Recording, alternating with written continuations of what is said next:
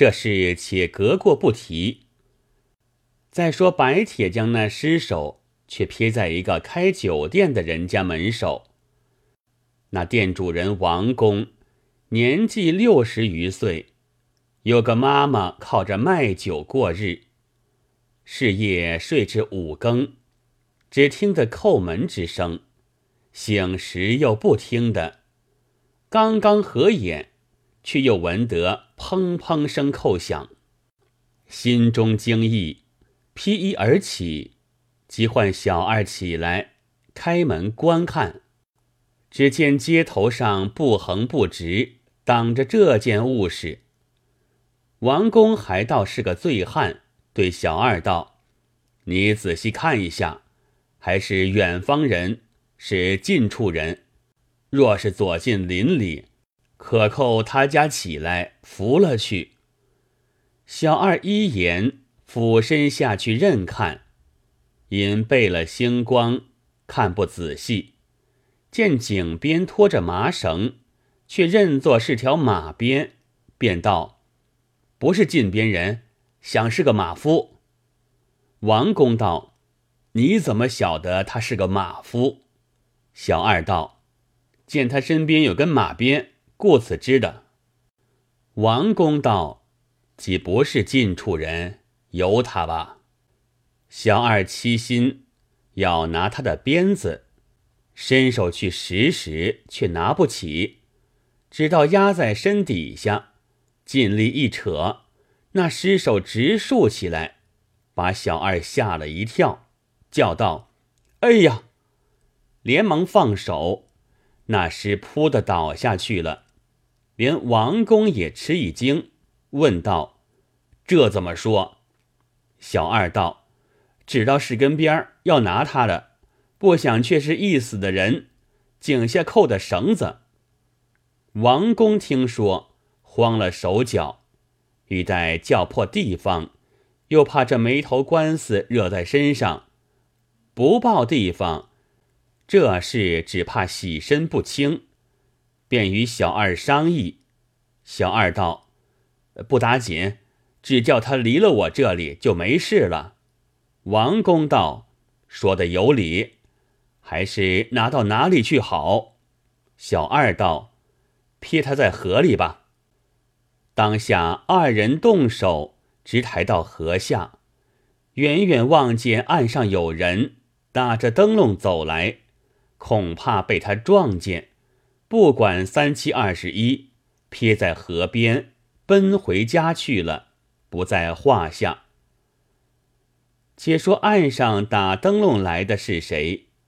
那人乃是本镇一个大户，叫做朱长，为人奸诡百出，变诈多端，是个好打官司的主。因与隔县一个姓赵的人家争田，这一早要到田头去割稻，同着十来个家人，拿了许多。扁挑、锁子、镰刀，正来下船。那提灯的在前走下岸来，只见一人横倒在河边，也认作是个醉汉，便道：“这该死的，贪这样浓血，若再一个翻身，却不滚在河里送了性命。”内中一个家人叫做卜才，是朱常手下。第一出监的帮手，他只到醉汉身边有些前朝，就蹲倒身，伸手去摸他腰下，却冰一般冷，吓得缩手不迭，便道：“原来死的了。”朱常听说是死人，心下顿生不良之念，忙叫：“不要嚷，把灯来照看，是老的，是少的。”众人在灯下仔细打一认，却是个已死的妇人。朱常道：“你们把他井里绳子快解掉了，打下梢里去藏好。”众人道：“老爹，这妇人正不知是甚人谋死的，我们如何却倒去招揽是非？”朱常道：“你莫管，我自有用处。”众人只得依他。解去麻绳，叫起看船的，打上船，藏在梢里，将平机盖好。朱常道：“不才，你回去，媳妇子叫五六个来。”不才道：“这二三十亩道够什么砍？要这许多人去做甚？”朱常道：“你只管叫来，我自有用处。”不才不知是甚意见，即便提灯回去，不一时叫道：“坐了一船，结缆开船，两人荡桨离了镇上。”众人问道：“老爹在这东西去有甚用处？”朱常道：“如今去割稻，赵家定来拦阻，少不得有一场相打，到告状节上。”如今天赐这东西与我，岂不省了打官司？还有许多妙处。众人道：“老爹怎见省了打官司，又有妙处？”朱常道：“有了这尸首时，只消如此如此，这般这般，却不省了打官司。你们也有些才才，他若不见机，弄到当官。”定然我们占个上风，可不好吗？众人都喜道：“果然妙计，小人们怎醒的？正是算定计谋夸自己，安排圈套害他人。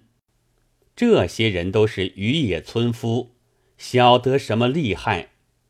听见家主说都有才才，竟想瓮中取鳖，手到擒来的事。”乐极了，巴不得赵家的人这时就到船边来厮闹便好，银子既有的到手，官司又可以赢的，心急发狠，荡起桨来。这船恰像生了七八个翅膀一般，顷刻就飞到了。此时天色渐明，朱常叫把船歇在无人居住之处。离田中尚有一箭之路，众人都上了岸，寻出一条一股连一股断的烂草绳，将船揽在一棵草根上，只留一个人坐在梢上看守。众男女都下田乍道。朱常远远地站在岸上打探消耗，原来这地方叫做鲤鱼桥。离景德镇只有十里多远，再过去里许，又唤作太白村，乃南直隶徽州府婺源县所管。只是两省交界之处，人民错壤而居。与朱常争田这人，名唤赵完，也是个大富之家，原是浮梁县人户。却住在婺源县地方，两县俱俱得有田产，那征的田只得三十余亩，乃赵完族兄赵宁的，先把来抵借了朱常银子，却又卖与赵完，恐怕出丑，就揽来佃种，两边影射了三四年，不想近日身死。故此两家相争，这稻子还是赵宁所种。说话的，这田在赵完屋角根头，如何不先炸了，却留与朱常来割？看官有所不知，那赵完也是个强横之徒，看他自己大了，到这田是明中正气买足兄的。又在他的左近，朱常又是隔省人户，料必不敢来诈道，所以放心脱胆。哪知朱常又是个专在虎头上做科，要吃不怕死的魍魉，竟来放队，正在田中砍道，早有人报知赵完。赵完道：“这厮真是吃了大虫的心，豹子的胆。”敢来我这里撩拨，像是来送死吗？儿子赵寿道：“爹，自古道来者不拒，拒者不来，也莫轻去了他。赵完问报人道：“他们共有多少人在此？”答道：“十来个男子，六七个妇人。”赵完道：“既如此，也叫妇人去，男对男，女对女，都拿回来，敲断他的孤拐子。”连船都拨他上岸，那时方见我的手段。即便唤起二十多人，十来个妇人，一个个粗脚大手，裸臂宣拳，如疾风骤雨而来。赵完父子随后来看，且说众人远远的望着田中，便喊道：“偷盗的贼，不要走！”朱常家人媳妇看见赵家有人来了，连忙住手，往河边便跑。到的岸旁，朱常连叫快脱衣服，众人一齐卸下，堆坐一处，叫一个妇人看守，附身转来叫道：“你来，你来！若打输于你，不为好汉。”赵完家有个故宫人，叫做田牛儿，自是有些气力，抢先飞奔向前。朱家人见他势头来的勇猛，两边一闪，让他冲将过来。才让他冲进时，男子妇人一国转来围住。田牛儿叫声：“来得好！”提起生罗般拳头。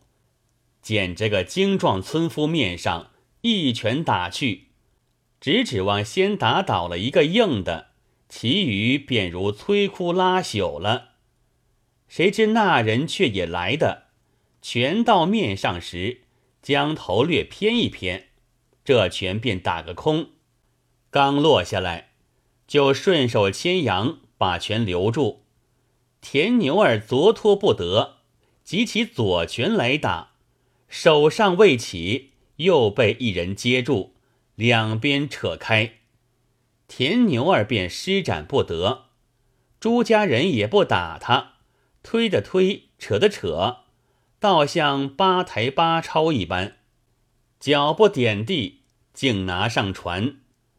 那烂草绳系在草根上，有甚筋骨，初踏上船就断了。捎上人。已预先将高拦住，众人将田牛儿纳在舱中乱打。赵家后边的人见田牛儿捉上船去，蜂拥赶上船抢人。朱家妇女都四散走开，放他上去。说时迟，那时快，拦高的人一等赵家男子妇人上齐船时。即调转高，往岸上用力一点，那船如箭一般向河心中直荡开去。人重船轻，三四晃便翻江转来，两家男女四十多人尽都落水。这些妇人各自挣扎上岸，男子就在水中相打，纵横搅乱。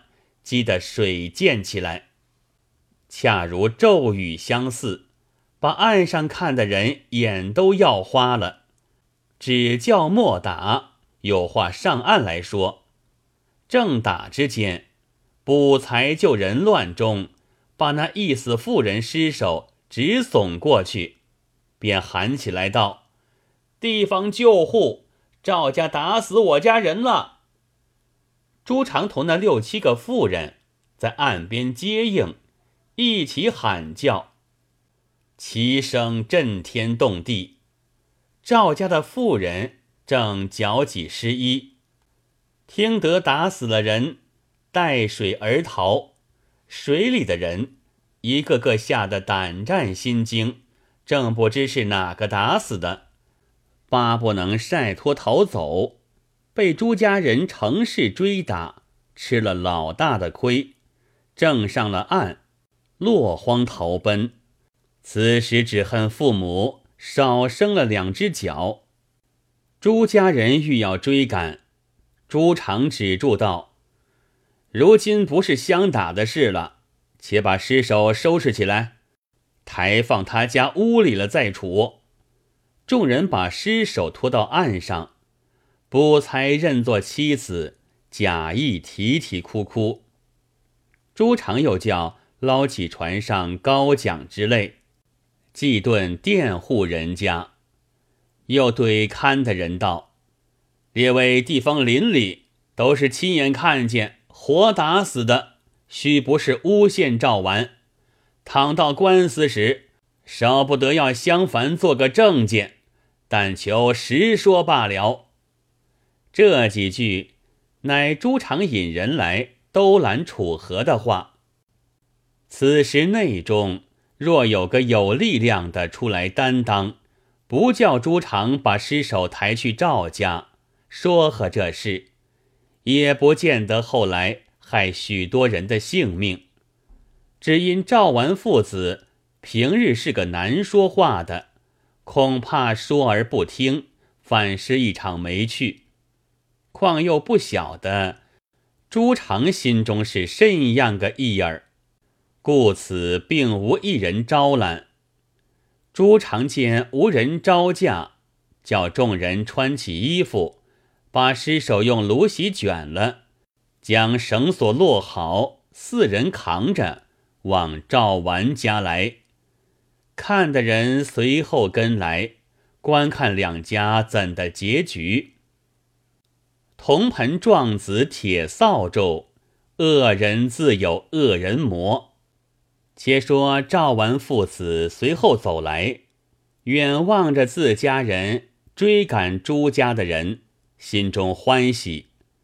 渐渐至近，只见妇女家人浑身是水，都像落汤鸡一般，四散奔走。